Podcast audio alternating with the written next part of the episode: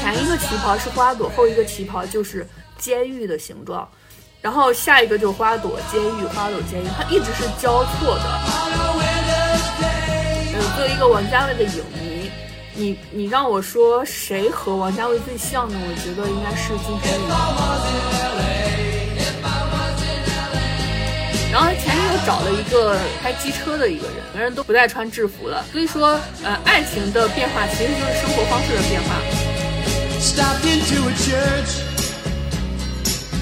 重庆森林后半段的故事，它其实就是一个巨大的隐喻。这个房间呢，其实就是心，就是人的心房。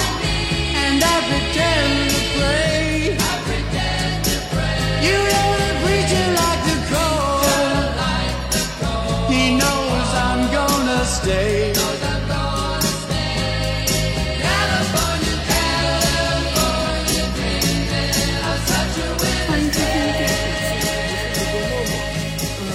更了很长时间，因为最近一直在忙工作的事情。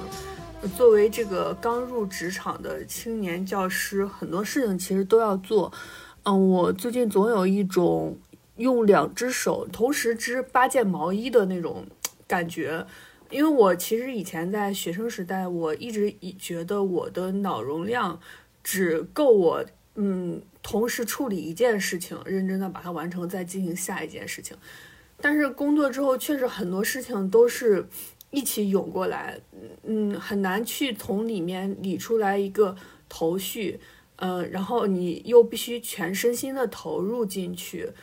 像之前的话，我一直的工作状态是早上写文，下午看书，然后晚上有时间录播课，这种状态其实是非常平衡的，嗯，但是最近这段时间其实一直就是。早上醒了之后就开始工作，呃，工作到晚上可能十一点多的时候，必须强迫自己，嗯，躺在床上。但因为一天都是在忙一些你其实并不太喜欢，也没有办法获得快感的事情，所以晚上就必须去，呃，搞点这个，搞点那个，所以入睡时间也是很晚。然后我最近也发现一些比较好的一些醒神方法吧。像咖啡和茶，如果一起喝的话，其实还挺提神的。还有就是中午如果想睡觉的话，嗯，很浪费时间，又不能去连续的工作，就会，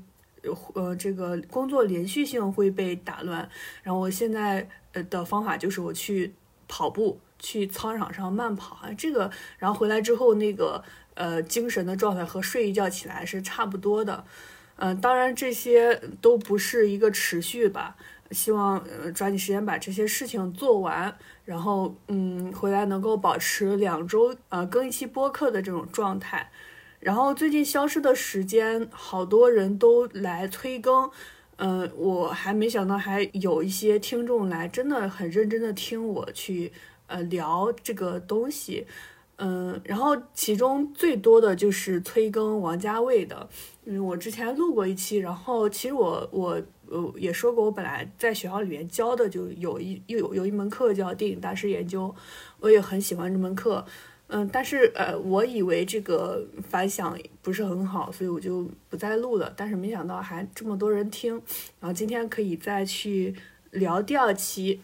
嗯，第二期我想聊聊《花样年华》和《重庆森林》。其实，嗯，之前我对《花样年华》的印象并不是非常的好，它没有排进我喜欢的王家卫作品的前三。呃，但是呢，在嗯之前发生了一个事情，就是《视与听》杂志评选史上最伟大电影的时候，把王家卫的《花样年华》给排在了第五。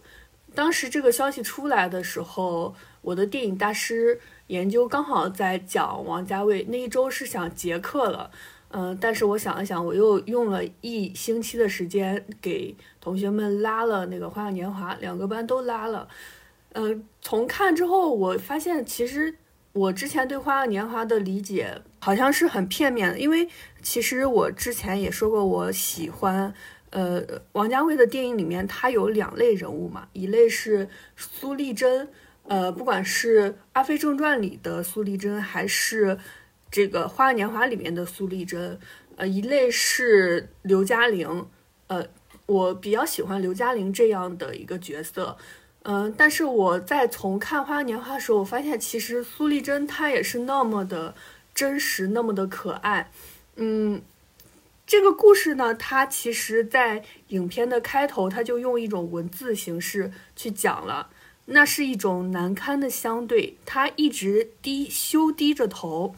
给他一个接近的机会。他没有勇气接近，他掉转头走了。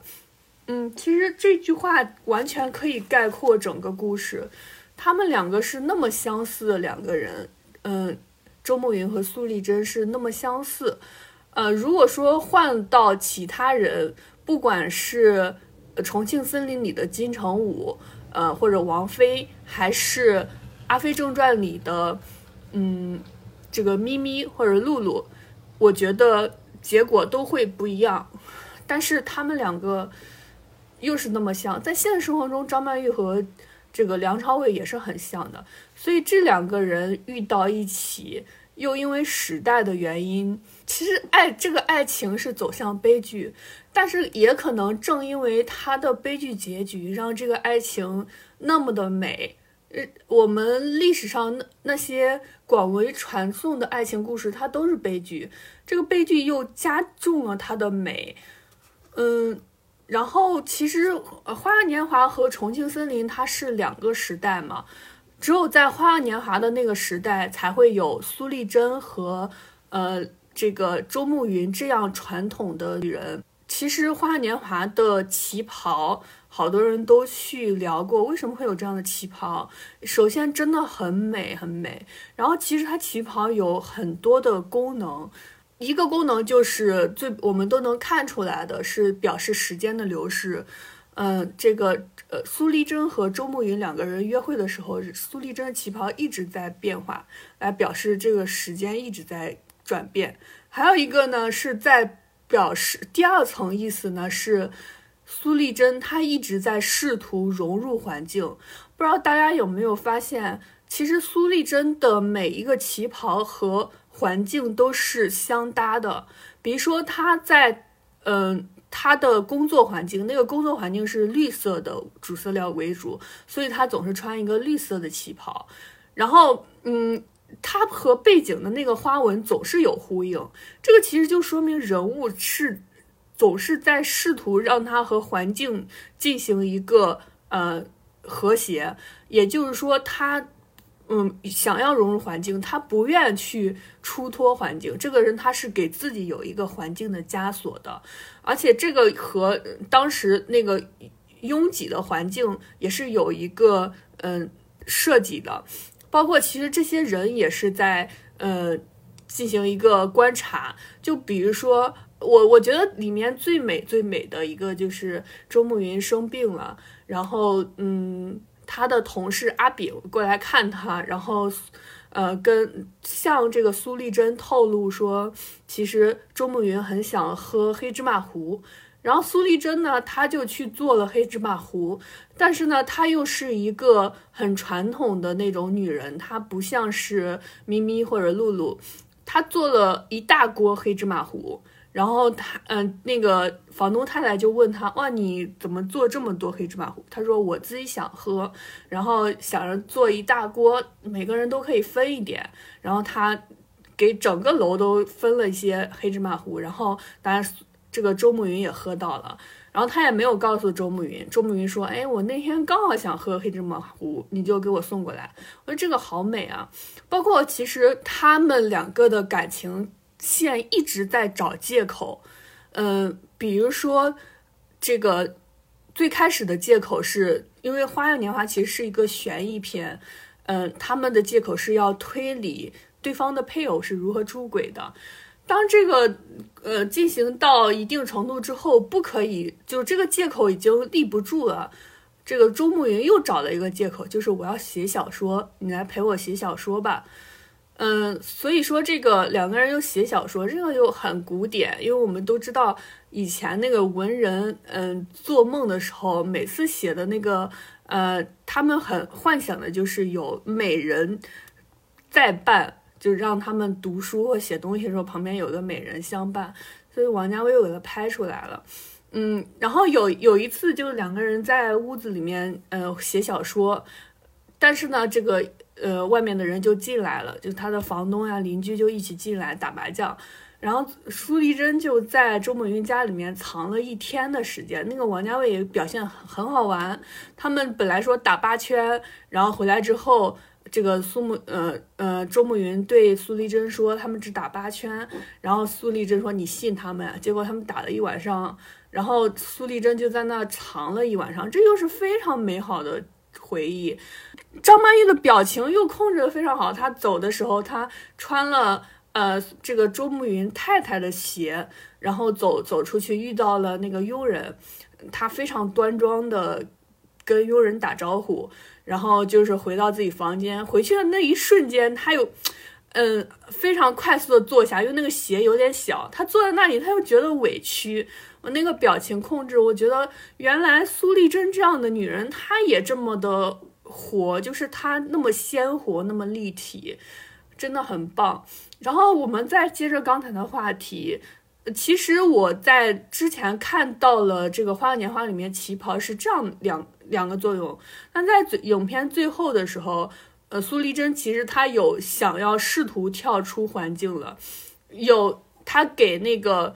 周慕云打电话，甚至她跑到了周慕云在新加坡的旅馆里面，然后去他家里面去偷偷的进去，然后藏在那个旅馆里面躺在。呃，周慕云的床上，呃，去感受。这个时候，他穿的旗袍颜色和环境是完全不一样的。就他其实试图想跳脱环境了。在影片最后的时候呢，他又回到了环境的相融，也就是他其实有一个对环境的反叛。这是前，这是前两层意思。第三层意思呢，是我因为我在录节目之前，我这个人就特别一定要准备的非常充足。其实这次也是我试图不去写文案、写文稿，就再去呃讲这个播客，因为我想让它轻松一点，这样也好坚持下来。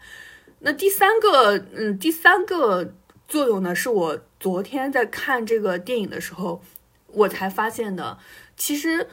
在这个整个《花样年华》的呃电影里面，这个苏丽珍她其实穿的所有旗袍，它有两种花纹，一种就是花朵，那种大朵的花朵。这这个人她就像在开着花，而且她的身体就像一个容器一样，像一个花瓶一样。嗯，影片的环境设置里面就有很多那个花瓶的那个嗯。形状包括苏丽珍，她被房东太太批评说，嗯，你最近好像总是出去，你要安生一点。然后她就陪着房东太太打麻将，呃，她靠在那个门框上面，那个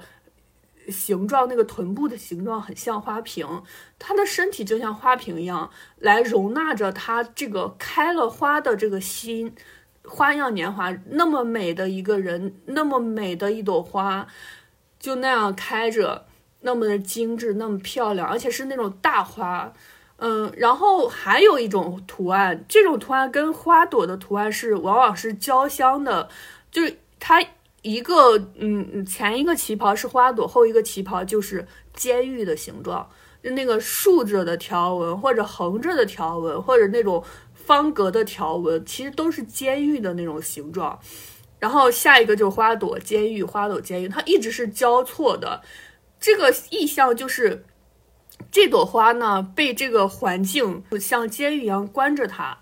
然后影片的环境也是来衬托。一方面就是很多那种监狱的那个形状的那个图案，包括两个人晚上，嗯，在那个街道上面，那个街道上那个监狱的那个形状非常的明显，甚至有影子打在两个人中间，好像两个人被锁在监狱里一样，就被锁在这个环境的监狱里面。然后还有就是背景总是绿色的，那绿色其实就是绿叶嘛，绿叶衬托的就是张曼玉这朵花。包括周慕云，他有一次他他也戴了一个绿叶的这个领带，也是在衬托张曼玉这样一朵花。包括张曼玉的那个耳钉，好多都是花朵的耳钉。然后在影片最后的时候，张曼玉她呃穿了一件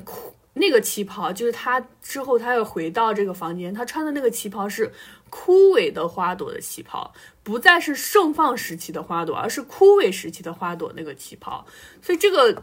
意象，其实这个旗袍的意象是非常非常棒的。然后我们都知道，《花样年华》它其实改编自，嗯，这个刘以畅的小说《对道》。好多的影评人就说，嗯，它其实是呃改编的这个结构，其实确实结构很精妙。但是王家卫他的结构，我觉得是一种嗯敏感的天然的结构。我们都知道王家卫拍片子，他有前期拍大量的胶片，然后他的结构是在剪辑的时候形成的，但是又非常非常的准确。他其实一个结构控，嗯，像这个不管是之前《阿飞正传》。给大家分析分析过它的这个金字塔结构，那么《花样年华》又是非常非常精致的，《花样年华》应该是王家卫最最精致的作品。它的那个结构就是，你看它两条线应该是平行，呃，平行蒙太奇的那个形式，非常非常的准确。两个人一起来找房子，一起搬进去，一起呃搬走，然后直到呃多年后又一起回到这个房子里面，就是这两条线一直都是在的，所以它根本就不是借用结构。嗯，然后我去看了原文，我觉得他借用的应该就是一句，呃，中间的一小部分，就是男主角的。前面的那场戏他都没有出现，他中间只有一小部分，呃，是借用了这个影片的里面。那前前两天看李安的一个访谈，李安也说，其实呃，电对于他们这样的导演来说，故事什么的其实都不重要，什么都不重要，重要的就是那个一些让他们感觉。呃，很美的瞬间，有故事可做的瞬间，给他们的启发。所以我觉得王家卫看了刘宇畅的这个对道里面，可能就这一一点点的东西给了他信息。嗯，可以给大家读一下原文：巴士拐入弥敦道。嗯，淳于白见到一个女人，这个女人约摸四十岁，与二十年前的风度姿态完全不同。她不再是一个美丽的女人，虽然只是匆匆的一瞥，淳于白却清楚看出她的老态。她不再年轻了，她带着两个孩子在人行道上行走。如果没有在二十年前见到她的话，绝不会相信她曾经是一个美丽的女人。然后。就回忆到以前，当他情绪好转时，他走去找美丽。美丽离开那家舞厅。两年后，在渡海小轮上见到她，她不再叫做美丽了，她已嫁人。渡轮抵达港岛，分手，然后有一个相当长的时间互不知道对方的情形。当他再一次见到她时，他不但改了名，而且改了姓。淳于白是在朋友的派对上见到他的。他说他已离婚。那天晚上，他们玩到凌晨才离去。那天晚上，淳于白送他回家。那天晚上，淳于白睡在他家里。那天晚上，淳于白对他说：“下星期我要到南洋去了。”过了一个星期，淳于白离开香港。这个一度将自己唤作美丽的女人送他上飞机，还送了一件衣服给他。这件衣服是他自己缝的。现在，淳于白还保存着那件衣服。那件衣服已经旧了，淳于白舍不得丢掉。他是常常想到这个女人的。刚才巴士在弥敦道上驶去时，又见到这个一度名叫美丽，而现在不再美丽的女人了。淳于白怀念的那个时代已过去，属于那个时代的一切都不存在了。他只能在回忆中寻找失去的快快乐，但是回忆中的欢乐犹如一帧褪色的旧照片，模模糊糊，缺乏真实感。其实可能就是这一段吧。嗯，一个美丽的女人老去，她曾经经历的那么美的时刻，嗯，我不知道。就大家可以想一下，就这个其实很很，嗯，从个人的形形象出发。因为我想想，我在我最美的时候，二十四岁的时候，嗯，那个时候最年轻、最美的时候，我在做什么？就是，嗯，就像这个，嗯，苏丽珍一样，她出去打一个馄饨，她都穿得很漂亮，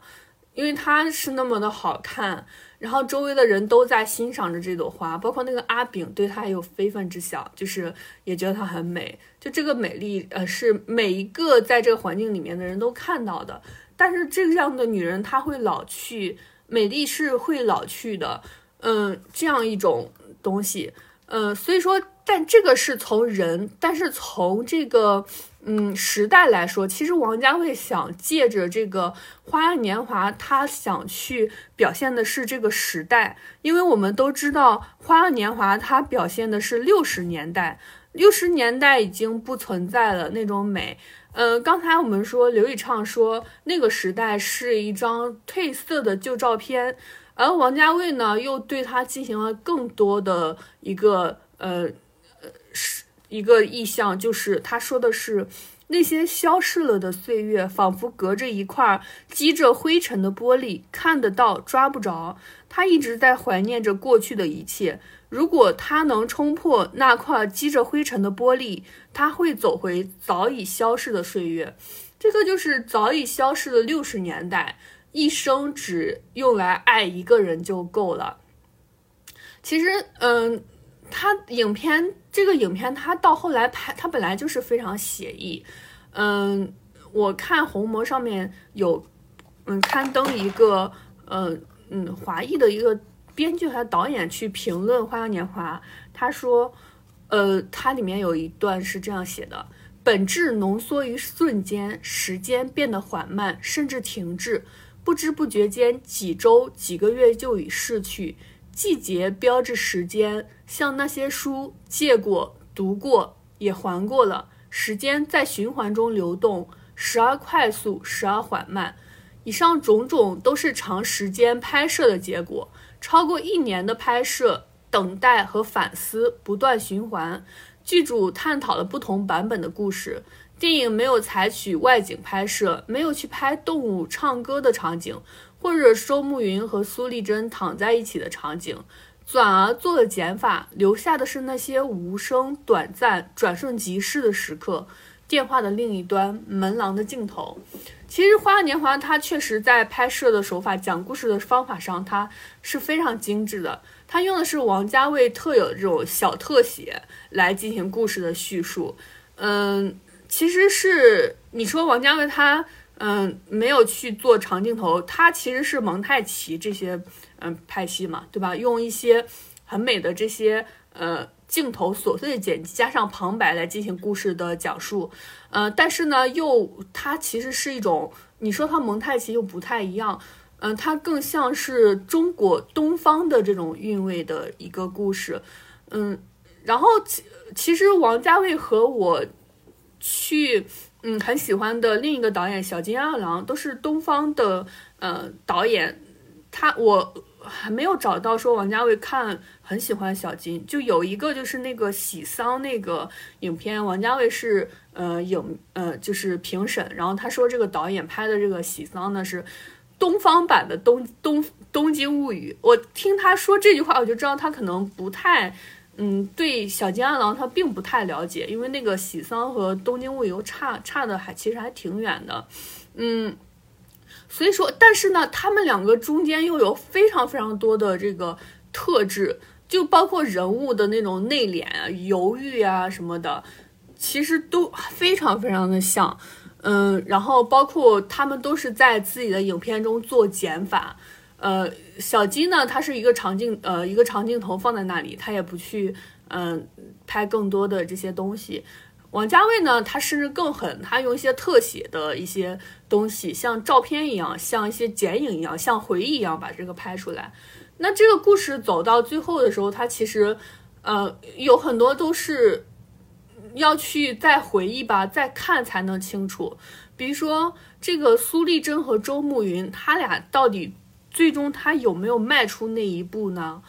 周慕云生病，然后在旅馆里面，苏丽珍去看他的时候，他在旅馆上下徘徊，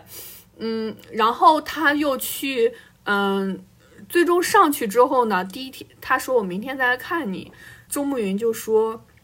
我没想到你会来，苏丽珍答了一句话，这句话其实跟前面是不相关了，他说我们不会跟他们一样的。这是他的这个想法，他不会做出格的事情，嗯，但是呢，我们知道爱情其实是越赌越汹涌，所以说后来当房东太太跟苏丽珍说：“你不要再，嗯，你最近好像不太安分，你在家里躺着吧，不是，你就不要再出去乱跑了。然后这个苏丽珍呢，嗯，他就不再去找周慕云了。然后周慕云就过来找他说，嗯，你就是你，他还是借用那个扮演这个游戏来去说，我想让你来扮演一下。我们配偶他们两个的偷情结束分手的这个这段戏，然后他扮演过之后呢，这个呃苏丽珍就转过身子，然后对着镜头，下一个镜头就是他在汹涌的哭，嗯，周慕云就安慰苏丽珍说，我只是在假装一下，其实就是你你不要当真啊，就那样的，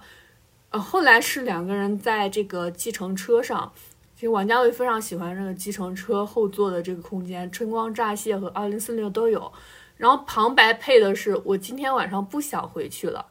那这句话到底是真的说出来了，还其实或者说是这个苏丽珍的一个想象呢？其实不太知道。甚至后面那个两个人都说了那句话：“如果多一张船票，你会不会跟我一起走？”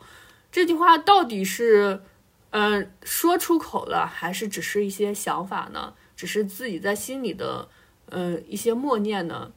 嗯，其实不太知道。嗯，所以说，就像我们的一段爱情一样，其实很多的一些到底做没做呢？我们在心里打了很多草稿，最终迈没迈出那一步，其实结果都是相同的。所以说，在记忆里面，这这个东西其实就是不真实的。可能王家卫也会探讨过记忆和嗯照片。他在《一代宗师》里面说，照片是假的，只有记忆是真的。所以这种嗯，然后梁朝伟，我上次说过，他其实和张国荣是完全不同的一类人。嗯，他是非常非常内敛的一个人。然后嗯。到了重庆森林，我们知道重庆森林其实是比花样年华早拍的，嗯，当时呃，花样年华和重庆森林又是完全不同的两类，是嗯，完全的整个气质呀什么都不同，嗯，我们刚才说花样年华，它其实拍了一年多，嗯，他们设计了很多很多的故事，甚至剧组让周慕云和苏丽珍互相演对方的配偶，但是最终没有，呃，这个没有剪进去。嗯，所以它是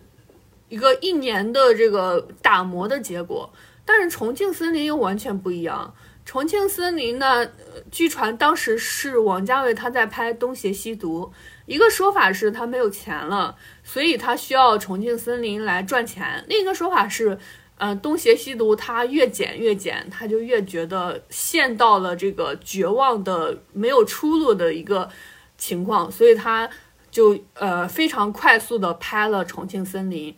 重庆森林》和《花样年华》呃的时代也不太一样，《花样年华》是六十年代，一生只用来爱一个人的年代，而《重庆森林》呢是九十年代，是快餐文化的一个年代，是拼贴的一个年代，所以时间的表现也不一样，爱情也变了。嗯，《重庆森林》其实是要和《堕落天使》连起来看的，呃。堕落天使，它其实是重庆森林的第二部，因为这个重庆森林当时王家卫是想拍一个三段式的故事，呃，第三段就是黎明和李嘉欣的故事，但是后来拍了两段之后，嗯，他就觉得，哎，这个够了，已经很完美了，我就不再拍第三段了，所以第三段就留给了堕落天使，嗯，但是我其实我非常喜欢堕落天使里的金城武那一段。嗯，但是我个人原因吧，我不太喜欢黎明，所以说，呃，我可能更加喜欢重庆森林吧。嗯，但是其实重庆森林里面和堕落天使，你看重庆森林里面的呃这个金城武其实还是两个人很像，就是神经质一般的沉迷于自我世界的人。嗯，你如果说让我去，呃，做一个王家卫的影迷。你你让我说谁和王家卫最像呢？我觉得应该是金城武，嗯，而不是这个周慕云，因为周慕云应该是或者说梁朝伟，他应该是王家卫理想中的这个人物，就他，但是呢，其实他王家卫本质他是非常非常有趣的，一个有趣的人物，就是一个那个呃电影史学家就说王家卫就像一个，呃有很多很多情感想要表，但是只能笨拙的表达出来的小孩儿，但是情感非常的丰富，嗯，但是他的表达又非常的笨拙，我觉我是非常有同感的，因为我和嗯我还有一个朋友，我们俩是呃。大学室友、研究生室友，然后现在同事，呃，研究生的同学，然后现在是同事，嗯，但他最近呃在生小孩、养小孩，我一直想跟他一起录对谈，嗯，他嗯，但我们俩的这个电影审美其实不太一样，他一直不太喜欢王家卫，他说他觉得王家卫就像一个嗯包裹着那个糖的那个五颜六色的那个纸，这个糖纸。然后就像一个用尽了各种方法来求得注意的小孩儿，我说你真的不太懂王家卫。其实王家卫他更像是刚才那个史学家说的那个形象，那这个形象其实跟这个梁朝和金城武其实是很像的。那金城武他就是一个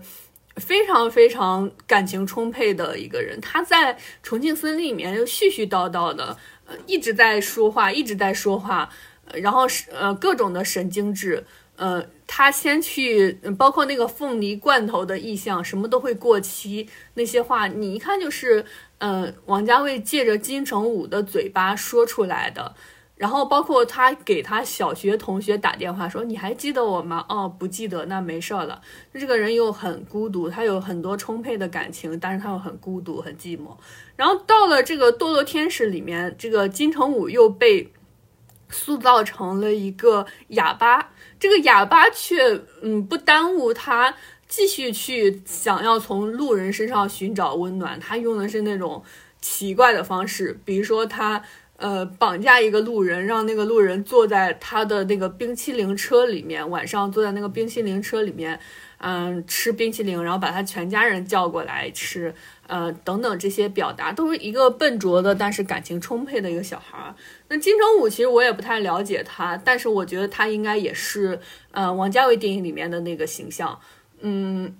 而且我身呃，我身边有一个人，他长得也也很帅，然后也是一个演员。他在剧组里面的呃这个神经质的形象也和金城武很像，应该就是金城武这种类型。但是金城武他又是非常典型的九十年代或者说我们这个年代的呃这种爱情的这个形象，就快餐文化。任何在这个时代呢，任何东西都是有日期的。花年华里面的时这个时间是缓慢的，是停滞的，它没有保质期这一说。到了重庆森林呢，永远都是有保质期的，经常会出现那个快餐店，快餐店就是一个快餐文化嘛。甚至，嗯呃，在好像是《堕落天使》里面那个莫文蔚，她就是她的形象就是麦当劳女孩，她穿的就像麦当劳一样。然后包括凤梨罐头等等这些意象都是。在表明这个所谓的这个快餐，其实这个也是一一种后现代吧。包括这个金城武，他遇遇到林林青霞的时候，那个爱情也非来的非常快。他就看着那个外面说，第一个进来的人呢，就是我要爱的人。然后他看到他说，这个人肯定会喜欢我。嗯，这种形象，嗯，包括王家卫他成名的那个停格家印呀，嗯。就是后面的人，演员缓慢的表演，然后后面的人，嗯，正常的行走，在后期进行加速，演员在慢慢的动作，正常动作，后面人就形成虚影。这个其实就跟我们这个时代一样，嗯，时代是进步的非常非常快的，而我们呢是非常非常缓慢的的在，呃。过着我们的生活，到底我们所处的时间是正常的时间，还是时代的时间是，呃，正常的时间呢？其实这个就是一个很后现代的一个话题吧，嗯，它也是很东方的一个话题。像小金二郎的影片，它永远就是在强调这个事情，就是人物他是很迟钝的、很缓慢的，但时代时间是在快速的变化，嗯。然后还有就是，好多人都是想让我来说一下王菲。嗯，其实王菲呢，她在王家卫电影里面，她的这个形象和呃张国荣是有一拼的，她也是在金字塔的最顶端。我们说在。重庆森林里面，她获得了梁朝伟的喜欢，在二零四六里面，她也是梁朝伟嗯一直在心心念念的那个女子。这个其实都是呃王家卫对梁对王菲的观察，呃，包括昆汀也很喜欢王菲。他说他看这个呃重庆森林的时候，他其实嗯就是无耻混蛋的那个导演嘛，啊非常酷的月亮脸。他说他看重庆森林的时候呢，他很很好玩。他说。他当时看《重庆森林》的时候，他哭了，就很很，所以这个人他其实是很懂电影的。他聊起中国电影也是，呃，非常非常的熟悉。然后他说他不不知道王菲是谁，他只是觉得她在里面非常的酷，那个短头发呀什么的。直到后来他才知道，她其实原来是一个歌手。嗯，王菲其实是非常有魅力的，但是我其实，嗯，个人的个人的原因吧，我。可能是因为我太喜欢窦唯了，所以说我对王菲就是我知道她是一个很好很有魅力的人，但是它的魅力我可能并没有那么多的感受吧。嗯，那我们就就故事文本来聊吧。嗯，在这个故事里面，其实呃，你你知道这个来的感情来就很快，王菲也是非常的古灵精怪的一个人，然后这个。重庆森林后半段的故事，它其实就是一个巨大的隐喻。嗯，它隐喻的这个房间呢，其实就是心，就是人的心房。嗯，那个最近的那个影片，其实也不是最近，上前一段非常火的那个影片《驾驶我的车》，在影片开始的时候也讲了一个房间的故事，一个女的一直溜到那个人的房间，其实这个房间代表也是新房。嗯，她应该也是有去。看重庆森林吧，去借鉴一下，或者说，嗯，也是一个东方的一个魅力吧。就拿我们自己来说，房间对于我们来说是非常非常私密的空间，是我们心底的，呃，是我们心灵的外化吧。呃，所以说这个重庆森林里面，王菲一直溜到梁朝伟的家里面去改变他的家，改变他的种种生活。呃，直到后来，当梁朝伟发现他的生活已经改变了，什么都变了的时候，他发现他其实已经移情别恋了。嗯，所以这个房间就是新房的一个隐喻。嗯，王家卫也是非常懂得。你像《阿飞正传》里面，嗯，刘嘉玲她。被王家被那个张国荣邀请上去看他的房间，在这个观看过程中，两人就呃在一起了。这个房间也是，包括《花样年华》里面这个呃苏丽珍，她其实有溜到这个呃偷偷的去呃新加坡，偷偷的跑到了这个呃梁朝伟的房间里面，躺在他的床上，然后看他吸的烟啊等等这些，其实都是隐秘空间，都代表着一些嗯新房。所以其实他又在表达一种感情吧，嗯，我们嗯里面有一个很微妙、很很很好玩的一个地方，就是嗯，王菲她最终竟然成为了飞行员。我们都知道梁朝伟的前女友也是飞行员，嗯，所以说嗯，这个在。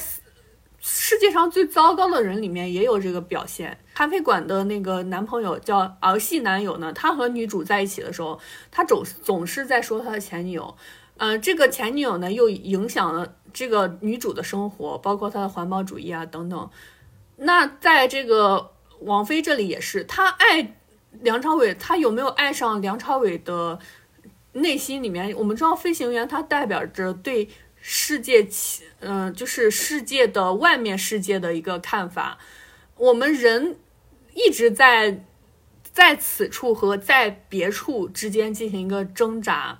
我们人一生都想去看看外面的世界。呃，像那句话说，生活不只有眼前的苟且，也要有远方和诗意，对吧？诗和远方，嗯，包括世界那么大，我想去看看。因为我们都在俯首去看过我们现在生活，但是我们对外面世界都是有向往的，对别处的世界到底跟我们这个世界有什么不同？它是不是两种世界？我们都会向往，所以它营造了一个加州的意象。嗯，所以在影片的最后又很好玩，王菲她呃站在，她是提前到的那个加州的酒吧，她站在那个酒吧外面，她就如果说她真的走进去了。她可能就会和梁朝伟可能会很快的在一起，但是也可能会很快的分开。但他突然在那个时候，他就很想起了远方的世界，他去又去嗯决定去加州去做飞行员啊，做做这个空姐，不好意思，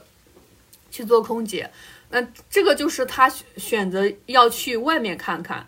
在经历了一圈之后，他再回到现在的这个世界，他和梁朝伟又重新相遇在一起了，这才是一个美好的结局。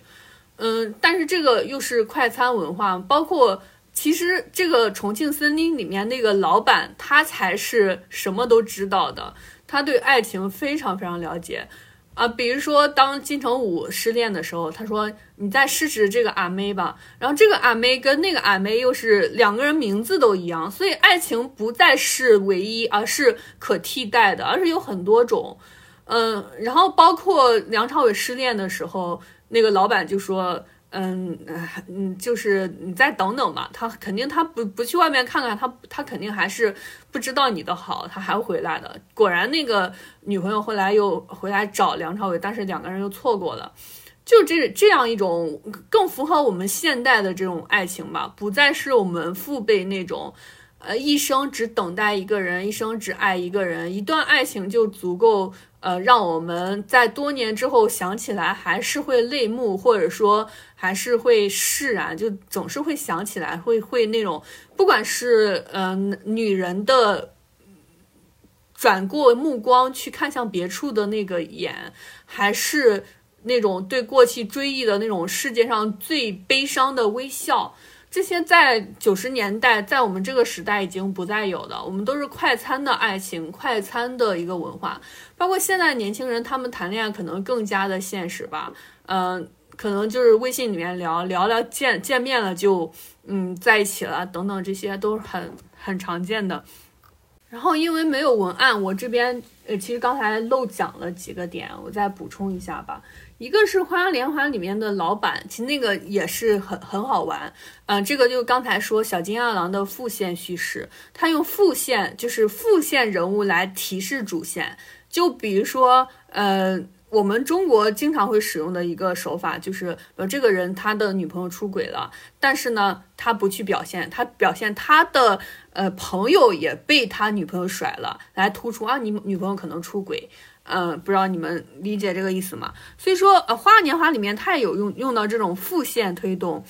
就是当呃这个周慕云他发现他老婆呃出轨是先发现的，就两个人嗯先是打麻将的那场戏，其实你就能看出来端倪，嗯，他他们两个可能就是在打麻将的时候勾搭在一起的，后来就是吵架，两个人吵架。然后，呃，一个电话，呃，周慕云给他老婆打电话说晚上去接他老婆，老婆说不用了，我今天晚上上上夜班。然后周慕云还是去了，去了之后，那个旁边人说，嗯，你老婆早就走了。然后周慕云，当然我们说知道他跟苏丽珍一样，他们都是很爱面子的，所以他就说，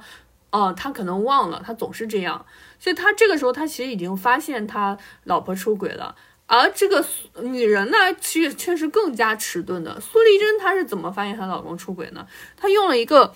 嗯，那个她老板的领带，就是有一个呃，有一个人她给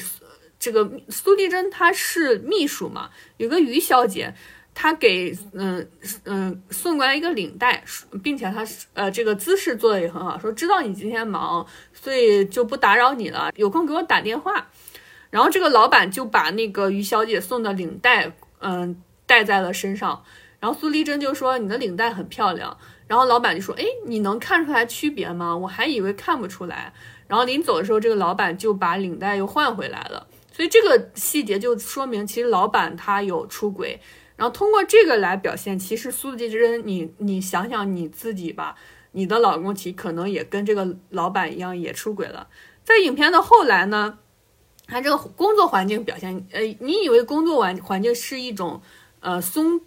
呃，是一种松绑吗？它可以去跳脱到，呃，跳脱那种监狱的环境，包括这个，嗯，工作环境是绿色，绿色我们都知道是绿叶，它衬托就是苏丽珍的这个花朵，呃，在我们现在就是我们这个年轻的都市白领在上班都打扮很漂亮，是不是？一方面是工作，一方面也是寻找人生的价值，对吧？所以说，但是呢，它里面挂了很多闹钟，挂了很多时钟、钟表，这个其实也是一种暗示，一种强调，一种一种监视吧。嗯，所以说后来当苏丽珍和周慕云真的在呃两个人感情正浓的时候，没有在一起，感情正浓的时候呢，然后呃呃这个周慕云给苏丽珍打电话，然后老板就跟苏丽珍说啊，刚才有个人给你打电话，但他知道不是她老公，所以给了她老板一个撇嘴的动作，老板可能也知道两个人是那种心照不宣的那种感觉，我觉得这个呃使用还是挺棒的。然后还有就是一些非常好玩的对照，在这个《花样年华》里面，这个苏慕云想，呃，周慕云想写一一个小说，然后小说他说，呃，我想来想去开不了头，所以我注定不是写小说的料。然后这个是当时我们知道，现在《繁花》一直在预告，预告片里面就是呃有一个就是说你的小说写的怎么样，然后那个人就说。呃，我其实嗯，别的都没想好，但是我已经想好了开头。这个其实又是一个王家卫宇宙的对照对照关系吧。嗯，然后还有就是，嗯，两个人的打情骂俏也很好玩。就在影片刚开始的时候，呃，在刚开始两个人刚开始进行角色扮演的时候。然后苏苏嗯，周慕云有一次就忍不住给苏丽珍打电话，然后这个苏丽珍说：“你给我打电话干嘛？”然后他说：“我想你了，我想听你说话。”然后苏丽珍就就说：“他说你现在也跟我老公一样油嘴滑舌。”其实这个时候他的内心其实喜悦的，但是他这样说，然后这个周慕云就没有说话。后来过了几天，然后这个苏丽珍就说：“你为什么不给我打电话？”然后这个周慕云说怕你不高兴，然后这个苏丽珍就说那你以后都不要再给我打了。这个其实就是跟我们现在一样，就是那种打情骂俏的这种关系，这种东方式的这种爱情，嗯，真的是哎挺好玩。包括他一些意象，什么馄饨呀、芝麻糊呀、荷叶鸡呀这些东西。嗯，都还是挺好玩的。然后他做的很非常非常精致，包括呃周慕云的妻子，我们发现如果说他真的这个人出现的话，应该就是呃咪咪这样的一个角色。你看他的那个发型也是很现代的，穿的是一个深 V 的红色的裙子，应该是非常现代的一个人。所以他迈出了第一步，他先他出轨了，而呃。苏丽珍这样一个传统的穿着旗袍的女人，她永远也没有迈出那一步。这个细节做的非常非常的棒，包括其实，嗯，《重庆森林》里面，我非常会给学生放的是那一段梁朝伟对着家里面的肥皂、毛巾、玩偶说话的那一段。这个其实王家卫也是非常非常懂的，就是他，嗯，他永远就是。嗯，人到了孤最孤独的时候，一个人生活到最孤独的时候，他真的是会和自己说话的。我曾经有一段时间，我自己住的时候，然后我也会嗯跟家里面各种东西说话。那个时候我知道我是在最孤独的一种状态，不仅是空间上的孤独，包括心灵的孤独，甚至我们当时就是被隔离的时候，有一个笑话就是上海的这个发的，据说说，嗯，当你。跟家里面植物说话的时候，不要惊慌，这是很正常的状态。但是当你发现植物开始跟你回话的时候，请拨打我们精神病院的电话。那这个是人在孤独的尽头的时候，确实是会自己跟自己说话。呃，虽然那是一个非常搞笑的呈现，但是确实是呃。用这种方式来去，呃，又很很写实，又表现出来这个梁朝伟的迟钝。他迟钝的发现了，其实他家里的任何东西都变了。这个变化呢，其实就是他的心变了。我们爱一个人，其实爱的就是一种生活方式吧。他当时跟空姐在一起的时候，他总是穿制服，呃，家里面是这个样子的。当，呃。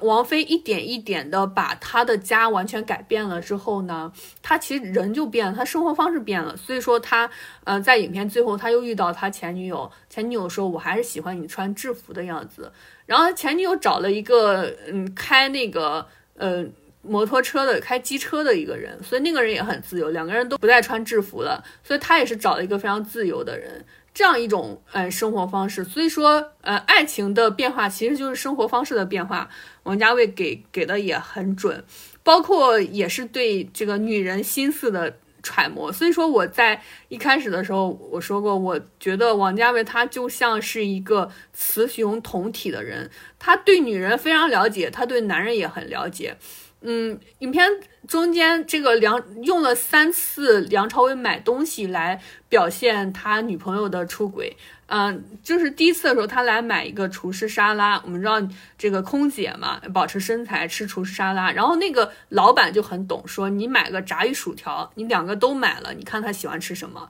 然后梁朝伟呢，就是一个迟钝的一个人，其实很像小金阿郎电影里面的那个励志重。然后说，哦，原来来了之后说，哦，原来原来他喜欢炸一薯条啊，他怎么不早点说？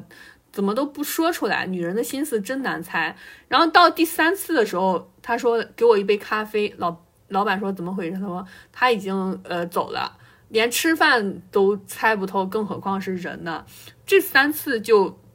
说呃很清楚的把这个叙事交换了。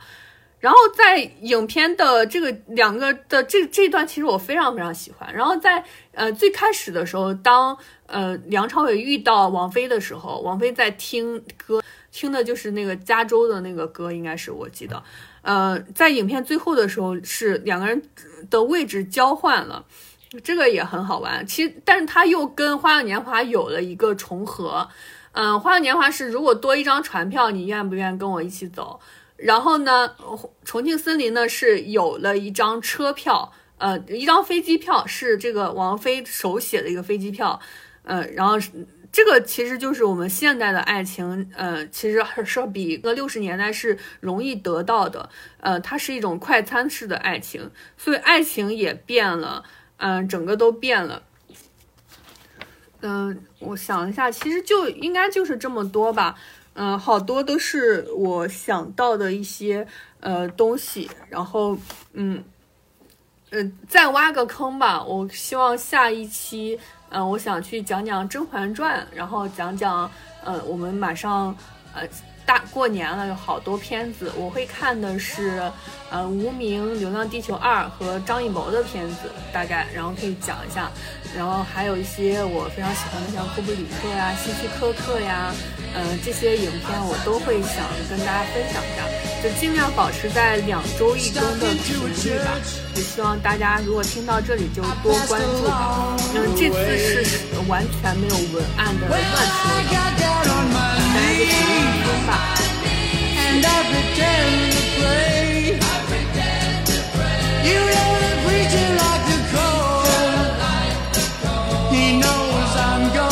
stay.